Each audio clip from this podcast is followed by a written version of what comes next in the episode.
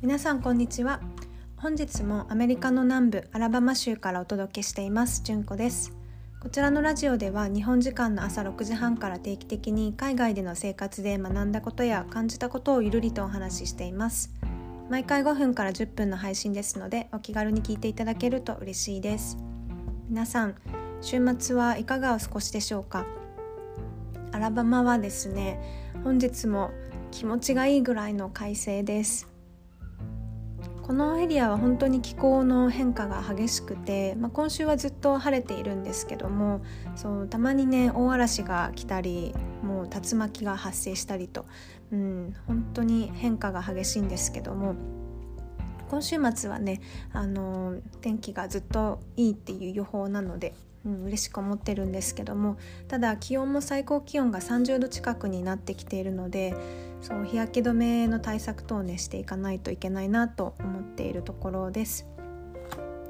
で本日のテーマなんですけどもやる気が出ない気が重たい仕事でもやらないといけない時、うん、こういう状況に陥ったこと皆さんもあると思うんですけども私も実実はこういった状況に、うん、陥ったのでそこからねどうやってあの集中力を回復したのかっていうのを本日はお話しさせていただきたいなと思ってます。で私はですね気が重たい仕事でもやらなければいけなくて重要な仕事っていうのはなるべく朝一で手をつけるようにしているんですね。で一回手をつけてしまえばそこからこうエンジンがかかる時もありますしうん、その朝の時間で終わらなかったとしても一度始めておけば次続きをやる時も手がつけやすくなるんですよね。なので、まあ、気が重いと思っていてもその最初の重い一歩を進めることでその重要な仕事があの前に進むっていうのを、まあ、あの自分に言い聞かせながら、えーと強制的に重要なものは朝一でやるようにやってます。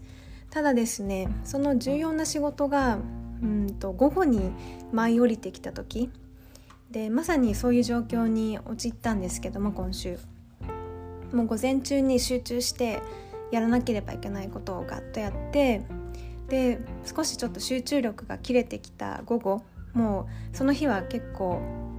何て言うんですかねもうやり遂げた感があったんですよ。集中して仕上げたものがあって。でももう一つ仕上げなければいけないことがその日の午後にやってきたんですね。しかもその日中に仕上げなければいけなくて。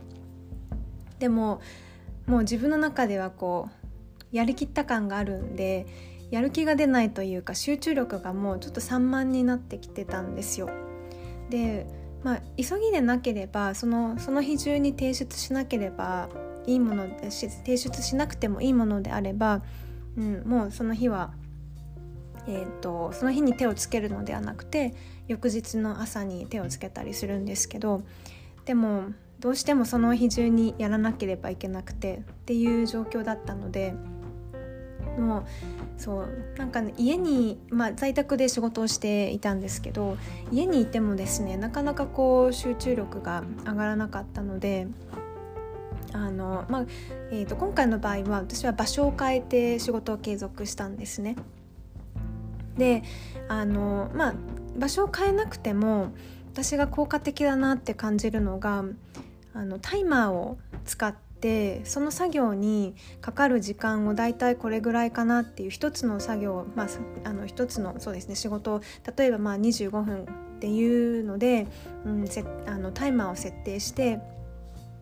で、えーと、そこの仕事を始めると時間が限られてるっていう、のがあると何て言うんですかね精神的にあの集中できたんですよね私の場合は。で昨日はあのそう場所を変えてカフェで、まあ、タイマーを設定してあのその仕事に取り組み始めたらいつの間にかめちゃめちゃこう集中していてそうあのまあ1時間小1時間ぐらいでその気が重い仕事が一気に片付いたのでうん、すごいあの久しぶりにこう、うん、あの満足度が高かったというかあやればできるじゃんって思えたんですよね。まあいろいろこうやる気が出ない時の対応法って人それぞれあると思うんですけどもそう私のおすすめは、えー、ストップウォッチあストップウォッチというかタイマーですね。タイマーを設定してもらってこう時間になったらアラームが鳴るタイプ、うん、とあとまあ場所を変えてもらえるっていうのが、うん、おすすめだなと思って、えー、本日お話をさせていただきました。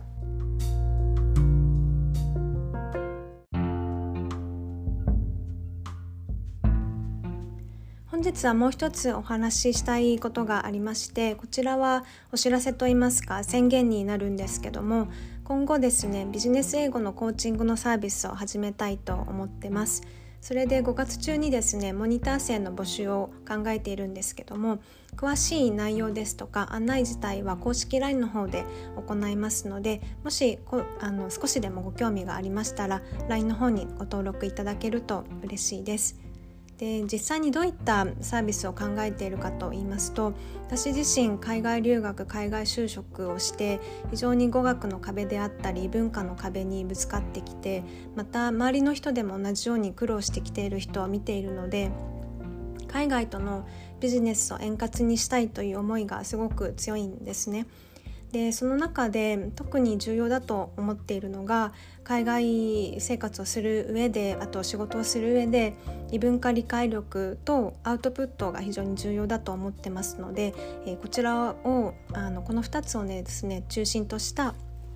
コーチングを考えてます。で実際に海外で働いていると生まれ育った場所も異なる人たち価値観も異なる人たちと一緒に仕事をしていかなければいけないのでその上で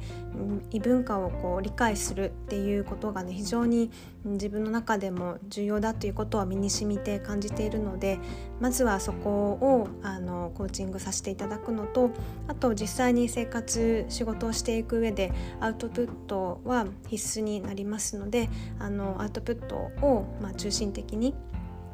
できるように、えー、コーチングをさせていただきたいと思っています。はい、なのであの少しでも興味がありましたら公式 LINE の方に登録いただけるとすごく嬉しいです。はい、本日も最後まで聞いていただきありがとうございます。それではまた次回のポッドキャストでお会いしましょう。